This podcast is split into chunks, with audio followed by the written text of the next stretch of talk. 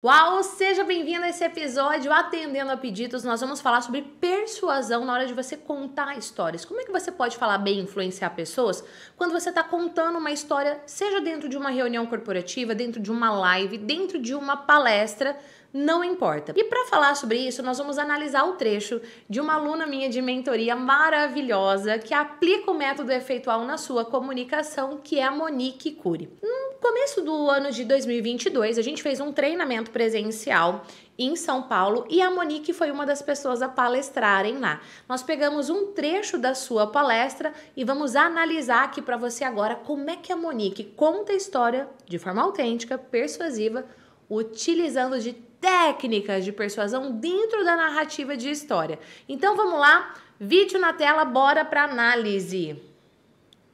Muito rápido. Daí eu estava no meu quarto, eu nunca vou me esquecer dessa cena. Eu estava sentada no meu quarto e no fundo do quarto, no cantinho, tinha um baú verde de palha. Eu me lembrei que lá tinha um monte de cacareco, coisa velha. Eu andei até o baú, falei, meu Deus, aqui. Pausa. Gente, Olha que interessante. A gente tem um slide de fundo que tem a ver com a narrativa que ela está falando. Então, você utilizar slides é estratégico dentro da sua apresentação. É um recurso visual que te ajuda. Se você reparar, você me vê ali no cantinho do palco sentadinha que eu estou analisando a palestra dela, porque era um encontro presencial para os mentorandos e para os alunos do meu treinamento online efeitual. E você vê, inclusive, a audiência pegando o celular, filmando, anotando, bem legal. A Monique, ela utiliza o palco a favor dela dentro da narrativa da história. Ela tá contando algo que aconteceu com ela em determinado momento da carreira e ela fala: Imagina a cena, eu dentro do meu quarto tinha um baú verde. Ela começa a descrever e você cria dentro da sua mente a ideia do que tá vivenciando. Play. Abri o baú, olhei, cheio de foto antiga, cheio de eu me abaixei e comecei a mexer. Olha só, pausa. Ela usou o palco de forma espelhada. Como assim, Gil, usar o palco de forma espelhada? Isso é uma técnica de persuasão. O cérebro ele organiza futuro e passado em direita e esquerda. Só que quando a gente está falando diante de um público, seja online, como eu estou fazendo com você agora, ou num palco presencial, a sua mão direita passa a ser a mão esquerda do público, a sua mão esquerda passa a ser a direita. Então você espelha para fazer isso. Quando a Monique volta no tempo, lá na história dela, entra no quarto dela, abaixa para pegar dentro do baú uma agendinha, além dela utilizar o palco todo de forma espelhada dentro da narrativa dela, a gente tem aqui vários gestos marcados. Isso, gente, é muito estratégico dentro da sua comunicação. Desde a introdução de uma apresentação, no assunto central, principalmente para você gerar no público o estado de flow. Que raios é isso? Já já eu falo para você o que é estado de flow. Mas dentro do assunto central e também na conclusão, a gente está analisando uma parte da do, quase do meio para o fim no assunto central dela. Vamos lá, play. Elas de couro, sabe? A, B, C, D. Gente, eu abri e comecei a folhear. Será que eu tenho o telefone de alguém? Pausa. Olha só, a gente estava num palco estilo teatro mesmo, então ela estava numa área do palco mais escurinha, sai, vem pro meio do palco, luz nela. Lá no dia a iluminação fica melhor do que na, na câmera em si, mas ela vem pro meio do palco daí para se posicionar e continuar a história. Isso também é estratégico. Então, na hora de você contar a sua história, leve o público a criar dentro da mente dele a cena do que você está falando. Tem palavras específicas que você pode utilizar. Imagina é uma das palavras. Utiliza o palco a seu favor e analisa também a estrutura, o navegar da entonação vocal que ela usa. Tem momentos que ela é mais enfática, tem momentos que ela fala mais suave. Isso também é estratégico para ser persuasivo. Play. Eu fico até emocionada de falar. Eu estava lá, Manuel Carlos. Eu tinha feito sol de verão e baila comigo, ele me adorava. Gente, eu estava na M, estava no fundo do poço. Não me achavam nada nada. Pausa.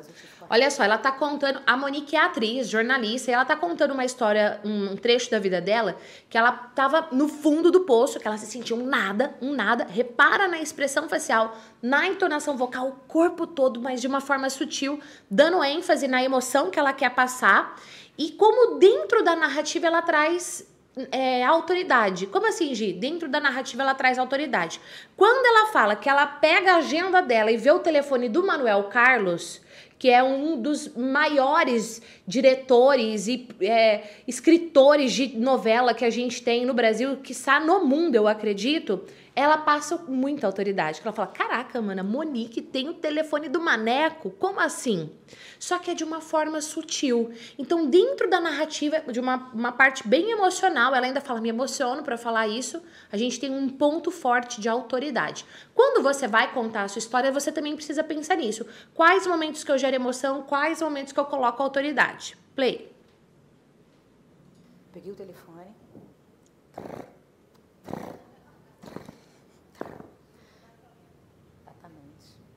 dessa geração vai lembrar desse telefone. Pi, pi, atende a secretária eletrônica. Aqui é Manuel Carlos, deixa o seu recado após o sinal. Era esse o recado. A gente começou a chorar. Pausa. Olha que lindo, ela tá no meio do palco gerando essa emoção. Ela fez o trrr, trrr, de fazendo a ligação telefônica, passa uma imagem clara, a galera dá risada porque gera bom humor, porque ela tá falando, olha, gente, na minha época o telefone era desse jeito, arrasou, arrasou. Play. Que é Monique, não sei se você vai lembrar de mim, eu fiz algumas novelas suas. Queria falar com você, ele estava do lado do telefone. Ele pegou o telefone e falou: Monique, onde é que você andou? Eu escrevi novela para Miami, escrevi novela para Portugal, ninguém te achava. Eu sofrendo seis anos, achando que ele não ia nem olhar na minha cara, ele falou assim comigo. Resumo da história, gente. Conversamos, ele me convidou, eu voltei para o Rio para fazer a novela Felicidade. E eu fui capa do disco. Lembra, gente, que tinha disco? Pausa. Arrasou. Olha a narrativa e olha como o slide entra junto de uma forma super estratégica. Pode tirar o vídeo da tela, Rê, por favor? O slide também é uma técnica de persuasão. A imagem que você coloca no slide também é uma técnica de persuasão. Então, quando você vai construir a sua história, para ela gerar conexão, para ela gerar encantamento, para ela gerar desejo da pessoa, querer saber mais da sua palestra, querer saber mais do seu produto, querer saber mais de você, o jeito que você se apresenta é muito poderoso. Nessa hora você tem que ser inteligente em escolher quais trechos da história você vai colocar. A escolha tem que ter a ver com o público, tem que ter a ver com o resultado que você quer gerar. Você precisa usar sim de recursos visuais como ela utilizou ali do slide no momento certo e ainda ela deu ênfase mostrando o slide, arrasou. Agora é com você, pegar tudo isso que você aprendeu aqui e aplicar para ser persuasivo. Quero saber se gerou valor, comenta aqui hashtag valor. Se você ainda não é inscrito nesse canal do YouTube, se inscreva, porque aqui você tem psicologia e neurociência para você arrasar levando a sua mensagem no mundo online e no mundo offline. E mais, vou te contar, eu tenho um canal do Telegram onde eu mando conteúdo exclusivo, mostro os bastidores da gravação, conto as novidades, cursos, matérias matrículas, livros novos que eu estou lançando. Então, para você saber disso tudo, aqui na descrição eu vou deixar o link do meu canal do Telegram e também o link das redes sociais da Monique. A Monique tem canal no YouTube, a Monique tem no Instagram, ela sempre posta conteúdo gerando valor, principalmente na vida das mulheres. O propósito dela é esse. E quando a gente assiste a palestra da Monique, inclusive,